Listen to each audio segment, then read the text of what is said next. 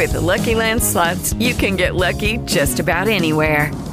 This is your captain speaking. Uh, we've got clear runway and the weather's fine, but we're just going to circle up here a while and uh, get lucky. No, no, nothing like that. It's just these cash prizes add up quick. So I suggest you sit back, keep your tray table upright, and start getting lucky. Play for free at LuckyLandSlots.com. Are you feeling lucky? No purchase necessary. Void where prohibited by law. 18 plus terms and conditions apply. See website for details. Psoriase Brasil apresenta Doenças de pele. Olá, um prazer ter você no nosso bate-papo sobre doenças de pele. Eu sou a jornalista Ana Paula Dixon e sigo na nova temporada do podcast realizado pela Psoríase Brasil para acompanhar você na sua jornada. E lembro que além dos canais da Psoríase Brasil, estamos com o novo portal e redes sociais Doenças de Pele Brasil, ampliando a nossa atuação a outras doenças crônicas de pele, como a dermatite atópica, urticária crônica espontânea, vitiligo, hidradenite e, claro, a doença psoriásica. E neste episódio, recebemos as advogadas especialistas em direito público, a doutora Daiane das Neves Lacerda Leal e a doutora Alexandra Traem Silveira, para falar sobre o direito dos pacientes com psoríase. As especialistas atuam no escritório Traem e Lacerda Advogados Associados, localizado em Porto Alegre. Doutoras, muito bem-vindas ao nosso episódio de hoje. Muito obrigada, Ana. Nós que agradecemos pela oportunidade. Para a gente iniciar, nós temos a pergunta bem ampla, porque o nosso assunto de hoje, o direito dos pacientes com psoríase, engloba diversas questões, né? Então, essas doenças, todas as doenças autoimunes geram direitos e benefícios aos seus portadores? Bom, Ana, infelizmente, só algumas doenças tá, autoimunes, elas possuem benefícios previdenciários e fiscais especificados em lei. Tá? O bom é que já existem agora diversas decisões judiciais pelo país que começaram a reconhecer direitos aos portadores de outras patologias, tá? mesmo que essas patologias não façam parte do rol de doenças relacionadas em lei. Uh, o importante uh, é ressaltar também que legisla a legislação e as decisões judiciais elas entendem que para o deferimento de alguns direitos, o fato de ter a doença em si não é o determinante para garantir esse direito, tá? Pois não é a doença que determina a garantia desse direito, e sim as condições clínicas, tá, do paciente e principalmente as limitações impostas por ela. Tá? O que, um exemplo que nós damos é que muitos portadores de psoríase né, acabam desenvolvendo artrite psoriásica e ficam com a sua mobilidade reduzida, certo? É essa mobilidade reduzida é que vai ser determinante para que a pessoa consiga assegurar os benefícios legais, certo? Uh, bom, uh, para finalizar, é, seria bom também esclarecer que legalmente se entende como mobilidade reduzida aquela dificuldade de movimentação, certo? Essa dificuldade ela poderá ser permanente ou temporária, tá? E que gere uma redução efetiva da mobilidade, da flexibilidade, da coordenação motora ou até mesmo da percepção da pessoa. Então, esses requisitos é que são extremamente importantes para no momento a pessoa, né, que tiver que principalmente ir uh, uh, ao judiciário requerer um direito, né, comprove uh, essas características. Doutora Alexandra, nós recém gravamos um episódio que vai ao ar depois do de vocês sobre um, tem um, uma a categoria a, a psoríase tem várias categorias, né? Tem uma delas, por exemplo, que é a psoríase pustulosa generalizada, que ela é, ela é a mais grave de todas, porque gera, enfim, uma série, série de comorbidades. O, o, doutor que nós entrevistamos, o doutor Wagner, estava nos comentando.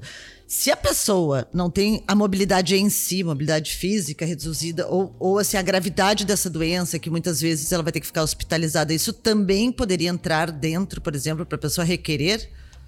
Sim, Sim, a gente trata a princípio da mobilidade, principalmente porque como a gente está falando sobre questões né, de, de psoríase e atriz psoriase, que a gente deu um enfoque nesse sentido, né? Mas dependendo da gravidade da doença, sim, é possível requerer sim a isenção, né? Enfim, buscar esses direitos. Porque o que, que acontece? Muitas vezes a pessoa realmente está acamada, ela realmente não tem condições né? Então, mesmo essa sua doença não estando no rol, ela pode vir a requerer e tem decisões que entendem que ela tem direito sim. E outra dúvida também que surge comumente assim aqui nos nossos canais, porque a gente recebe várias dúvidas de pacientes. Quem tem psoríase ou artrite psoriásica pode concorrer a vagas em empresas privadas, a universidades públicas ou em concursos como PCD, pessoas com deficiências pelas leis de cota? Sim, Ana, podem concorrer, sim, tá? Porém, como eu referi na pergunta, né, na resposta anterior, para que essa pessoa possa concorrer como PCD, ela tem que eh, essa esse enquadramento, né, a doença ela tem que causar a dificuldade da mobilidade, flexibilidade, de coordenação motora ou da percepção também, tá? Isso sim é exigido para essa questão da lei de cotas PCD. Tá? Por isso que a gente sempre ressalta que quando a pessoa vai se inscrever né, para participar da lei de cotas como PCD, é muito importante que ela preste muita atenção no laudo médico, que ele tem que ser completo, ele tem que descrever a evolução da doença e descrever detalhadamente as limitações do paciente. Tá? Isso é bem importante para na hora da banca, enfim, que as pessoas que vão avaliar né, tem o quadro completo desse paciente. E vocês já tiveram casos de. Eu sei que vocês trabalham também com a questão da artrite, né? Com a associação também. Vocês já tiveram casos de, de pacientes que, que entraram assim com recursos no, no, dia a dia de vocês? Sim, alguns pacientes tiveram negado, né, e já entraram com recurso, porém, esses casos ainda não têm decisões. A gente ainda não, não tem como dizer o que, qual foi o posicionamento. E outra dúvida também bastante recorrente aqui para nós é a questão do imposto de renda. Esses pacientes com psoríase e artrite psoriásica têm isenção de imposto de renda? Não está previsto na lei, né, a psoríase nem a artrite psoriásica, tá? Porém, também já existe né, entendimento dos tribunais né, do, do país que, que eles adotam no, no seguinte sentido: se a gravidade da doença causar ao paciente uma paralisia incapacitante irreversível, tá? É sim, né? Pode ser sim reconhecido esse direito à isenção. Tá? Já existem diversas decisões nesse sentido. É um pouco subjetivo falar isso, porque cada caso é um caso, realmente cada caso tem que ser analisado, né? E para quem não sabe, né, o que, que, que, poderia, que, que é considerado essa paralisia incapacitante irreversível, né? Esse termo é utilizado é, no, nos casos que, mesmo após esgotados todos os recursos terapêuticos e os prazos necessários à recuperação motora, os distúrbios graves e extensos, eles permanecem prejudicando a mobilidade, a sensibilidade e até a troficidade da pessoa. Tá? Normalmente é, é nesse sentido assim que são avaliados os casos, né?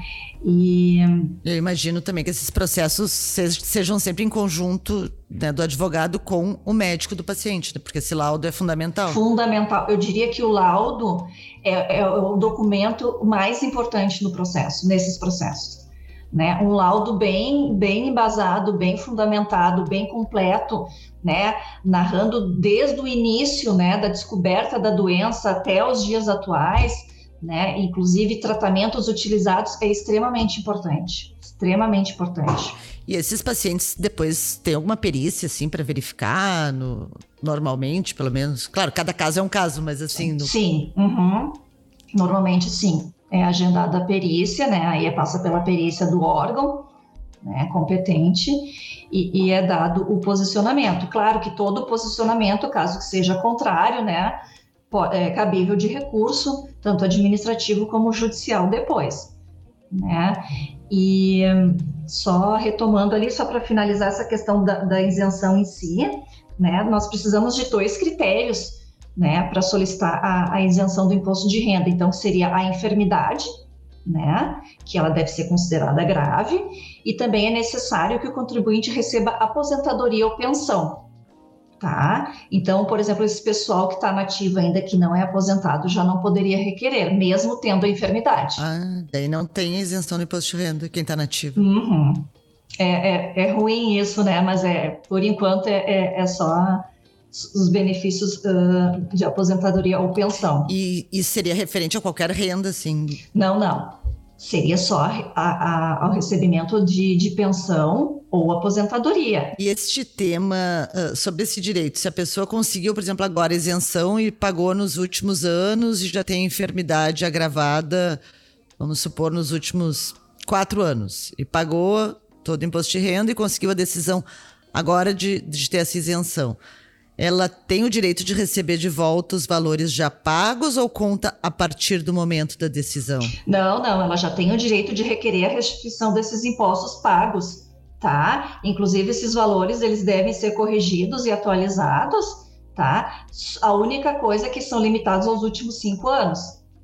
Tá? Apenas os últimos cinco anos de pagamento é que elas, eles podem ser solicitados a restituição. Existem também algumas doenças, como câncer de mama, por exemplo, que eu sei que, que quem compra um veículo tem isenção de imposto.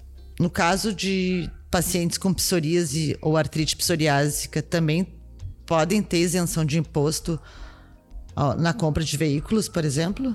Podem, podem ter sim, desde que eles sofram de uma limitação motora né, que seria a diminuição da força motora ou a própria perda total da mobilidade de um dos membros, tá? Se ele tiver essa limitação, sim, consegue fazer a compra, desde que seja, né, a gente chama atenção que o veículo deve ser um veículo zero, né, e de fabricação nacional.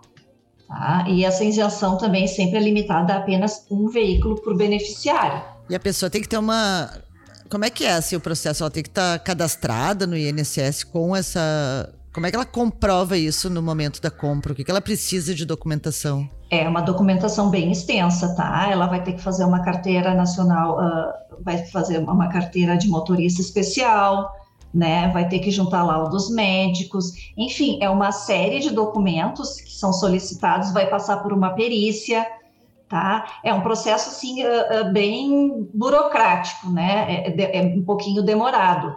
Então, o que, que a gente sempre, uma dica que a gente sempre dá é que assim já existem várias concessionárias que disponibilizam programas que geralmente eles até identificam esses programas como programa de mobilidade ou acessibilidade. E eles oferecem todo o serviço da, da tramitação dessa documentação. Normalmente esses serviços nem são cobrados, tá? Do, do interessado.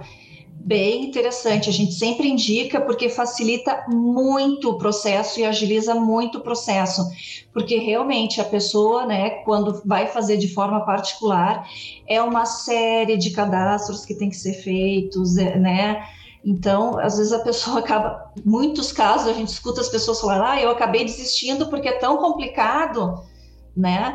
Que eu acabei desistindo. Então, se a concessionária tiver, né, esse programa, a gente sempre indica que a pessoa, né, utilize, porque agiliza bastante e facilita. Isso são processos mais administrativos ou são processos judiciários? Imagino que sejam administrativos, né? Administrativos, sim, a isenção, sim, dos impostos administrativos. Isso. É sempre assim, ó, todo e qualquer uh, pedido que é feito, sempre vai ser feito na via administrativa. A gente sempre indica que seja feito na via, de, na via administrativa e caso seja indeferido, né, aí sim se passa ao Poder Judiciário, mas sim pode ser feito de forma administrativa sem problema algum. E doutoras, e sobre a questão de saque de FGTS. Esses pacientes com psoríase e artrite psoriásica têm o direito de saque? Pois é, infelizmente também eles não estão elencados no rol né, da lei do fundo de garantia que possibilite o saque. Só que o que, que acontece? O STJ, o Superior Tribunal de Justiça, ele já possui entendimento de que esse rol de doenças é meramente exemplificativo e não taxativo. Então, ele pode albergar outras patologias que não estejam expressamente nele previstas, desde que né, consideradas graves, limitadoras ou incapacitantes, que são coisas que a gente está ressaltando bastante. Né? A mesma questão lá do imposto de renda. Exatamente, exatamente. E outro ponto que muita gente acaba não sabendo é que o FGTS ele também pode ser sacado pelo titular da conta que possui dependente portador de alguma doença grave. Tem muita gente que não sabe dessa informação, né? Acha que só, né, só pode sacar o FGTS se for o portador da doença. Se é para si. Exatamente. Não, né? Se, se tiver um dependente portador de doença grave, sim, pode solicitar também. Tá? Nós já tivemos casos, nós já tivemos casos nesse sentido e foram bem foram exitosos. Tá? As pessoas conseguiram de forma administrativa sem problema algum. Ai, que rica informação, doutora. Uhum. Certamente pode auxiliar várias pessoas que não têm esse conhecimento, Sim. né? Exatamente, a gente vê, né, que muitas pessoas não têm esse conhecimento e como é importante, como faz falta, né, porque às vezes né, a pessoa depende daqueles valores e não sabe, né, que de repente pode solicitar, né, mesmo que não seja para si, né. Ah, a gente sabe, né, que quando sempre tem uma doença, os gastos são muito. Muitas vezes é. as pessoas necessitam exatamente de recursos Exato. extras, né. Então... Exato. E a gente pode notar que, que normalmente são uh, medicamentos caros, né, são tratamentos caros. Então, toda ajuda é bem-vinda, como eu costumo dizer. Falando em medicamentos, isso é, é outro tema recorrente aqui de perguntas, questionamentos para nós. A questão desses medicamentos. Por exemplo, se, a se o, existe um especificamente para psoríase e artrite psoriásica, que o SUS tem um protocolo clínico de tratamento, existem vários vários medicamentos que estão neste rol, seguindo obviamente todos os processos, as etapas né? Tanto de identificação da doença, como de sua gravidade, como da indicação do médico. Mas, se, por exemplo, se ele precisar de algum medicamento que não está nessa lista do SUS, e o médico prescrever porque acredita que ele necessite disso, o que, que esse paciente pode fazer ou deve fazer? Uhum, perfeito. Bom, uh, independente de qualquer coisa, sempre o requerimento do, do medicamento ele deve ser feito via administrativa, tá? Ocorrendo a negativa do pedido, aí sim o paciente deve procurar via judicial. Mas até para entrar na via judicial é necessário essa negativa, tá? Por isso que é muito importante. E o que, que acontece? Existem três critérios que são levados em consideração pelos julgadores tá? para dispensação desses medicamentos que não estão previstos na lista do SUS. Tá? O primeiro deles seria o paciente comprovar por meio de laudo médico, né? Bem fundamentado, a gente sempre ressalta isso, bem fundamentado, por isso que é muito importante que quando for entrar de forma judicial, né, médico e advogado conversem, né, para fazer esse laudo da melhor forma possível, porque é importante, tá? Então esse laudo fundamental, uh, fundamentado pelo pelo médico, né, que assiste o paciente, da necessidade do medicamento, Tá? Assim como ele deve mencionar a ineficácia para o tratamento da moléstia das alternativas fornecidas pelo SUS. Tem que explicar por que, que as alternativas do SUS elas não, né, não são boas para aquele caso especificamente, ou se já foram usadas e o que, que aconteceu, se a pessoa teve intolerância, se a pessoa não reagiu bem, se não fez efeito, enfim, tentar especificar da melhor forma possível. Tá? O segundo ponto né, do, dos critérios seria a incapacidade financeira do paciente, né, para arcar com o custo desse medicamento. E a terceira seria que esse medicamento seja registrado na Anvisa, certo? Então, assim, preenchendo esses três requisitos, dificilmente esse pedido judicial vai ser indeferido, tá? Uh, inclusive, assim, a gente pode relatar uh, pela nossa experiência, sim, até o presente momento nós nunca tivemos nenhum caso de indeferimento, né, comprovando esses três critérios. E essa, a questão da via administrativa, quem quem faz o encaminhamento normalmente é o médico, né? Ou é o paciente mesmo? O próprio paciente pode fazer pelo, pelo, pela internet, inclusive, esse encaminhamento de administrativo o médico fornece o laudo, né, os, a prescrição médica, o laudo, e, e, o próprio paciente pode fazer. Isso fica lá no Ministério da Saúde, imagino eu. Ou na Secretaria. Não, daí também pode ser Secretaria de Saúde, né? Porque a nossa. Sim, exato. Claro, porque a nossa saúde é descentralizada. Município. Uhum. Então tem que ver o caminho direitinho o próprio paciente Sim. pode fazer. Aí tem que ver, né? Se vai solicitar um medicamento para o município, para o estado, para a União, né? Aí procurar o órgão né, responsável e, e fazer o pedido administrativo. Né? Normalmente, por exemplo, pelo menos aqui, normalmente uh, é feito uh, direto para o Estado, né? O pedido normalmente é feito direto para o Estado. Aí pelo próprio site pode ser feito, solicitado. Outra, outra coisa que também nós trabalhamos bastante através de campanhas e nós cobrando o poder público, algumas vezes ficam em falta alguns medicamentos pelas secretarias do Estado. Aí o que, que o paciente pode fazer ou deve fazer? Nesse caso, não tem outra solução do que entrar com uma ação judicial. Uh, aí se, uh, isso é muito comum, o paciente vai na farmácia, aí o estoque está zerado. Aí tem que procurar o advogado uh, com um atestado médico, mais uns três orçamentos dessa medicação que está em falta. O juiz ele determina que o Estado pague. E como é a urgência, os juízes eles já estão bloqueando direto o valor ali do medicamento direto na conta do Estado e esse valor já é transferido direto para a conta do paciente. Esse caso vem bastante para nós, assim, pelas redes sociais, infelizmente, né? E é muito comum. O paciente vai lá, fica naquela fila imensa para pegar o medicamento, chega lá, estoque zerado, e aí? Precisa do medicamento, né? O bom é que as ações uh, uh, é bem rápido, entra com o pedido, o juiz na mesma semana geralmente ele já se está com a documentação certinha, né? Os orçamentos, uns três orçamentos tem que mostrar pelo menos, né? E mais o atestado médico, o juiz é bem tranquilo. Isso tu faz via pelo plantão do judiciário, né? Não é é normal porque tem pedido é pedido de liminar. Aí se pede a liminar e aí já consegue. Claro, né? Tem que ter a negativa na hora que vai lá na farmácia não tem, pega aquela negativa em que é mostrado ali que está zerado o estoque e aí com isso mostra para o juiz, ó, tá aqui meu atestado, eu preciso desse medicamento. Aqui está a negativa de que não tem, e aqui tá uns três orçamentos uh, do quanto custa ele. Aí o juiz no de menor valor, geralmente, né? Aí já bloqueia a conta do Estado. E os planos de saúde, os planos privados, né? Eles podem negar acesso de medicamentos. Claro, eles não são obrigados a todos os medicamentos. A gente sabe, na própria questão da psoríase, é, os planos estão obrigados, desde o ano passado, a fornecerem os imunobiológicos, mas os outros que são fornecidos pelo SUS, como os tópicos e os outros sistêmicos, eles não fornecem. Como é que como é que funciona isso via para os planos privados? É judicial também. É, é parecido também quando como foi com SUS, quando é plano privado também. Aí tem que mostrar o atestado médico, a negativa do plano de saúde de fazer essa cobertura, né? No atestado está bem ali dizendo da necessidade daquele tratamento, daquele medicamento específico.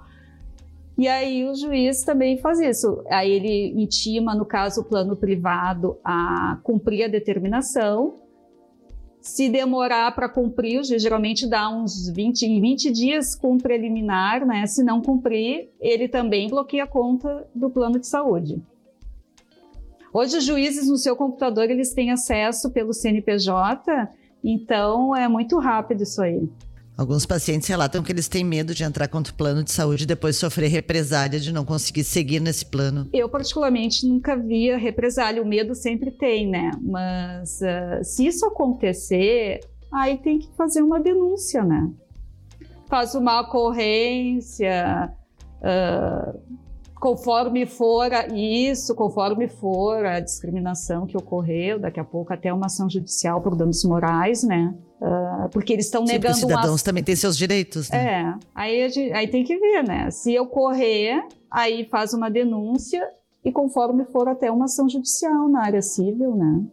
Pedido de danos morais. Ou seja, os pacientes... É uma possibilidade. Não devem temer, têm que ir atrás dos seus direitos. E se houver verdade, alguma represália, aí seguir atrás dos seus direitos, né, doutoras? Com certeza, não podem, não pode deixar de, de ir atrás por conta do medo, porque isso aí, né, graças a Deus ainda tem medidas que a gente pode, né, acionar para para impedir, né, que os planos tentem fazer esse tipo de coisa. Com certeza, não. Até porque normalmente os planos de saúde também são tão caros, as pessoas acabam se esforçando tanto para ter, né, sobretudo quando Exatamente. pagam individualmente ou familiar. Exatamente. Aí na hora que precisa não tem é complicado, né? complicadíssimo, né? Outra questão, sabe, que durante a pandemia a gente viu bastante que alguns pacientes são imunossuprimidos porque eles usam determinados medicamentos. E lá naquela fila inicial da vacinação da Covid, os pacientes com psoríase não constavam entre os prioritários para tomar a vacina. Isso ficou como um exemplo, né? Essa questão, esses pacientes teriam direito especial ou deveriam entrar? Vocês tiveram algum caso? Claro, vocês são advogadas, não são médicas, mas vocês tiveram algum caso assim de pessoas que, que, que tinham também alguma, algum problema de saúde e tentaram ter a vacina antes por causa, por conta disso? Existe esse direito? O direito existe. Toda doença que ela é autoimune, ela te dá esse direito na prioridade, né? Porque o Ministério da Saúde, ele previu isso. Só que, claro, né? Quando a pessoa vai tomar vacina, ela tem que levar o comprovante da, da sua doença, né? Que seria um atestado médico. Se não tiver um atestado médico, um receituário o bom é atestado médico, porque receituário é a pessoa que vai lá, tá dando a vacina, não tem um conhecimento, ah, mas esse medicamento, por que que é? Eu nem sei o que que é esse tipo de doença, né? Então, por isso que o importante é levar um atestado médico dizendo, né, ali que a doença é autoimune e que está na prioridade de vacina. É, até o próprio Lá na questão da Covid, o próprio processo solicitava né, esse atestado. Não sei se vocês lembram disso. Tinha um atestado padrão que os médicos tinham que preencher. Até gerou muitas dúvidas nesses preenchimentos. Eu me lembro. É, então tinha já essa. Não, até eu achei curioso, porque como a gente obviamente trabalha, eu trabalho com a psoríase já há alguns anos, e todo esse período de pandemia a gente fez live, podcast. E tinha essa questão recorrente. Esses tempos eu estava conversando com um paciente e ele me comentou, faz uns dois meses, que já tinha tomado a quarta dose, porque ele tem uma psoríase muito severa. E eu fiquei meio surpresa, assim, eu disse, ah, mas eu, que eu soubesse, até onde eu soubesse. Ele, não, porque ele é, é imunossuprimido, inclusive até ele tomou um medicamento que começou a tomar, já faz parte aqui do Hospital de Clínicas de Porto Alegre, de um programa, me comentou que na época ainda era experimental e tal. Então, claro, ele tinha todas essas prerrogativas para solicitar nessa a vacinação antes, tanto que era março, ele já estava com a quarta dose. Mas tu sabe nessa questão da vacina, que eu também estou me recordando agora, uh, dependia muito do local que tu ia se vacinar e da pessoa que te atendia, né? Acontecia, ah, vai ali no posto, posto modelo, aí, ah, tem que ter atestado, Aí tinha que apresentar. Outro exigia o, atesta o atestado, esse formulário específico que tinha para preencher. Conforme o local, tinha também era diferente. É verdade. Também acompanhei alguns casos assim, doutora. Aí também ali era tudo muito experimental que nós vivemos, né? Mas eu imagino assim que com algumas outras situações tendo mais critérios e estabelecidos mais os processos também, né? Claro, a gente tem o ser humano ali do outro lado que porque eu também vivenciei em um, uma das vezes que eu estava na vacinação, uma pessoa reclamando disso. Ah, mas lá no outro não me pediram e agora estão me pedindo. Gerava também uma confusão, né? É, não estava muito padronizado, uma coisa que devia tá, estar, né? Então, cada um estava né, exigindo de uma forma diferente, e daí isso acaba gerando mais né, complicações, enfim, a pessoa acaba encontrando mais dificuldades, né? Claro, no caminho, já não é fácil, né? Mas... Que já não é fácil, exatamente. Exatamente, mas assim, pelo, né, segundo o regramento do Ministério da Saúde, sim, né, teria que ter essa prioridade, sim. E quanto à questão da aposentadoria, esses pacientes têm um direito à aposentadoria por invalidez? Pode ter esse direito, sim. Uh, como funciona? Uh, sempre que estiver configurada uma incapacidade laborativa e essa incapacidade ela for total e permanente, o paciente vai ter o direito à aposentadoria por invalidez tá? Uh, além dessa incapacidade, a lei ela também exige o cumprimento de outros dois requisitos, que é o cumprimento de uma carência mínima de 12 meses e também a qualidade de segurado no momento em que está o início da incapacidade, tá? Uh, essa aposentadoria ela perdurará enquanto se mantiver o quadro incapacitante ou até que o segurado seja reabilitado para exercer outra atividade profissional. E aqui é importante a gente reforçar que a data do início da incapacidade não é a data da doença. Uma vez que o segurado uh, ele pode ser portador de psoríase e não se encontrar incapaz para o trabalho, tá? E apesar, assim, eu digo, ah, dá para se aposentar por validez? Dá. Mas na prática é bem difícil conseguir essa aposentadoria por invalidez, né? Isso porque os portadores de psoríase, eles, hum, a incapacidade deles é, é, mais assim pelos, o que eles têm mais é problema com o estigma social que essa doença comete eles, né? O que, que seria assim? É sabido que essa doença causa nos indivíduos uma baixa autoestima, vergonha, desencadeando isolamento, às vezes a depressão. E essa discriminação, ela pode ser tão prejudicial e incapacitante quanto a própria doença. It is Ryan here and I have a question for you. What do you do when you win? Like are you a fist pumper?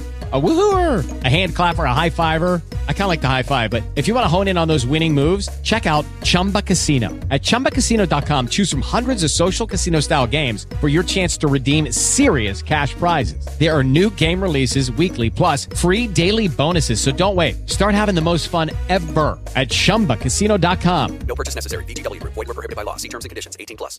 With the Lucky Land slots, you can get lucky just about anywhere. This is your captain speaking. Uh, we've got clear runway and the weather's fine, but we're just going to circle up here a while and uh, get lucky. No, no, nothing like that. It's just these cash prizes add up quick. So I suggest you sit back, keep your tray table upright, and start getting lucky. Play for free at LuckyLandSlots.com. Are you feeling lucky? No purchase necessary. Void where prohibited by law. 18 plus terms and conditions apply. See website for details. Uh, então, uh, quando a pessoa portadora de psoríase solicitar aposentadoria por invalidez junto ao INSS, e caso ela tenha laudos médicos que por si só não atestem uma incapacidade para o trabalho, é importante também ser solicitada uma perícia biopsicossocial que essa perícia ela vai ser também realizada com acompanhamento de psicólogos, psiquiatras ou assistente social, para fins de comprovar então o fator psicológico, que esse fator psicológico ele acaba desencadeando outras doenças, né, tais como, como eu disse antes, a depressão, ansiedade, pânico, o que retira a pessoa do mercado de trabalho, né? Então não é, uh, às vezes, ah, eu tenho psoríase, mas ela não é, eu não consigo aqui no meus atestados comprovar essa incapacidade. Aí tem que partir também para outras outras coisas, que nem tem todo o problema psicológico que acomete esses pacientes, né? Claro.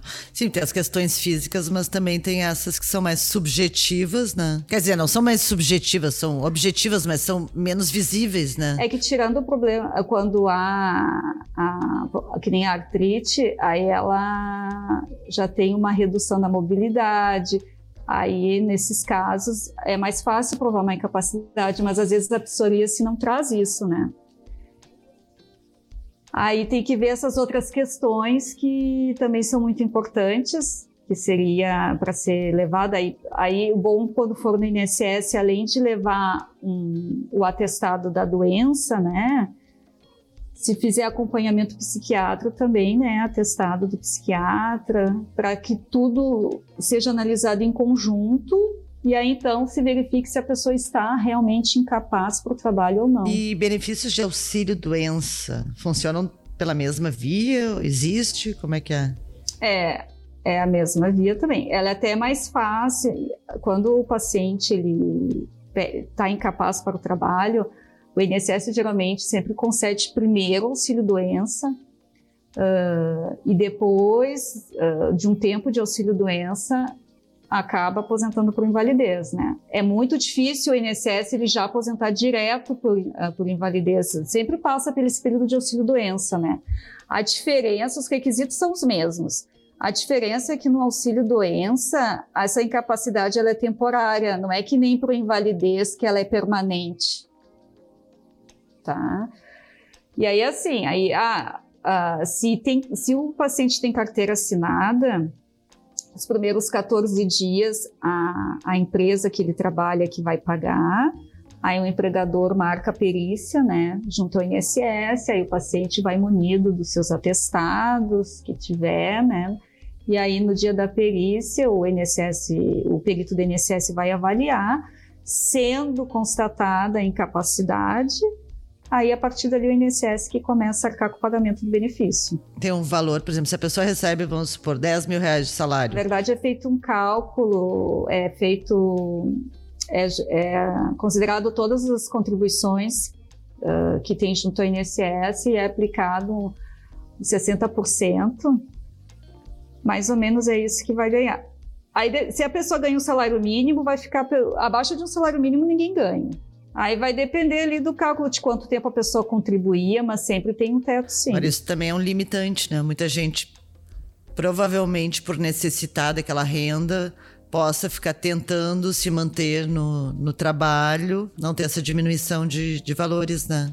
E existe mais algum amparo assistencial para esses que contribuíram com o INSS?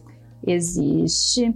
Ele é mais assim de complicado para comprovar, Uh, mas temos o LOAS, né, que é o benefício de prestação continuada.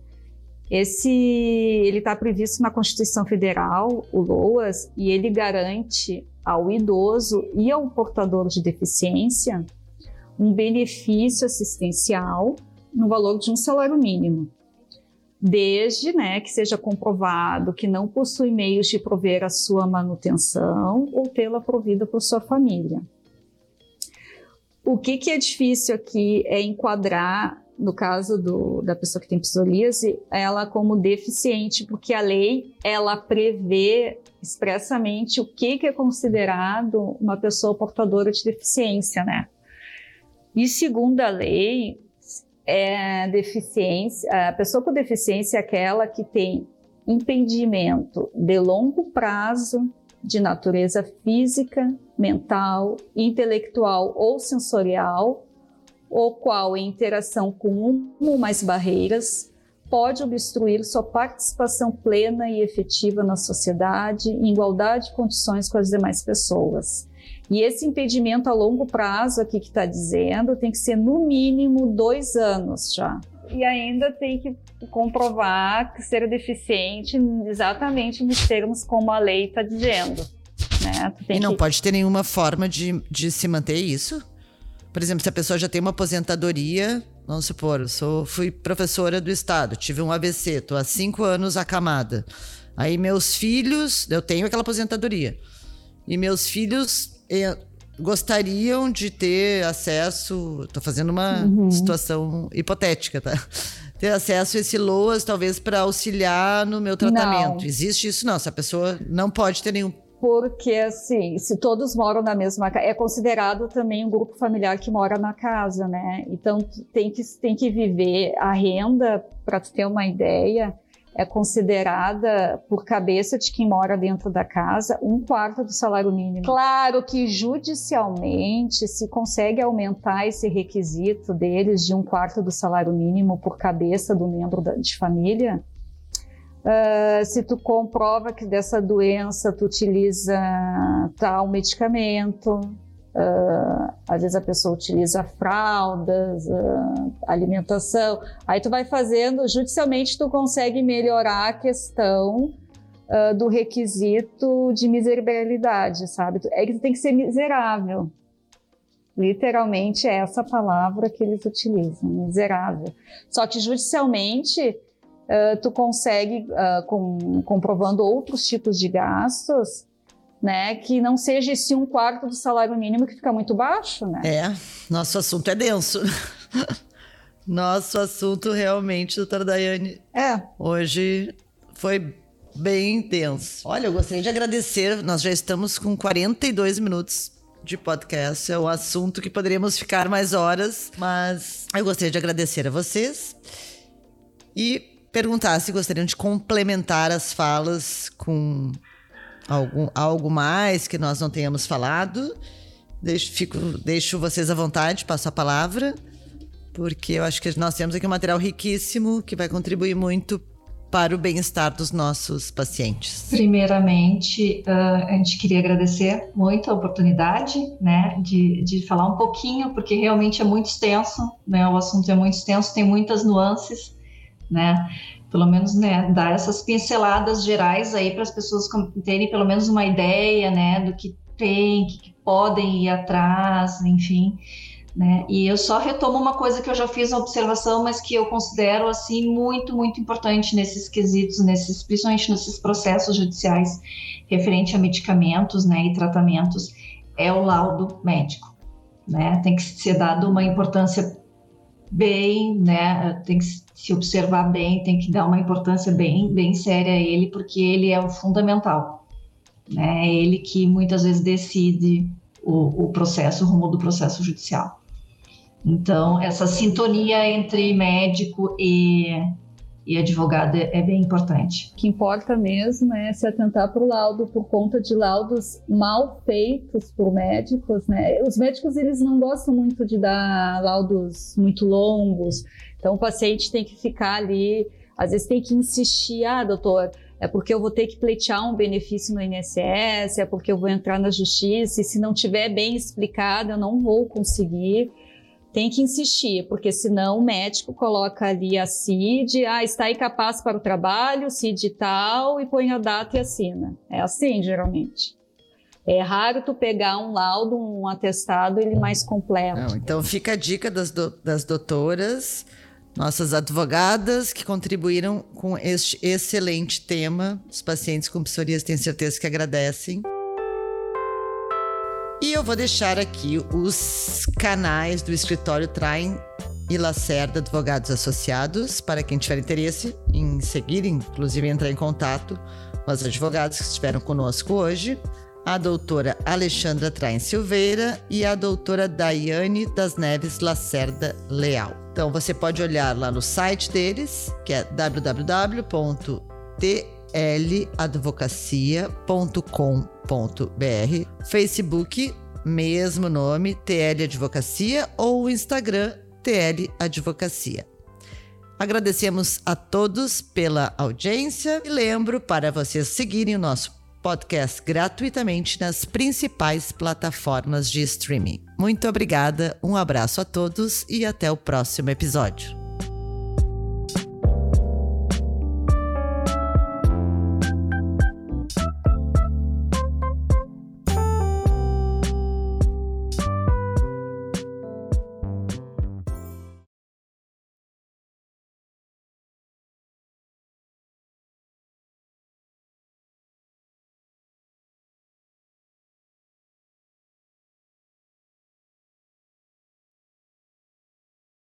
With the Lucky Land slots, you can get lucky just about anywhere.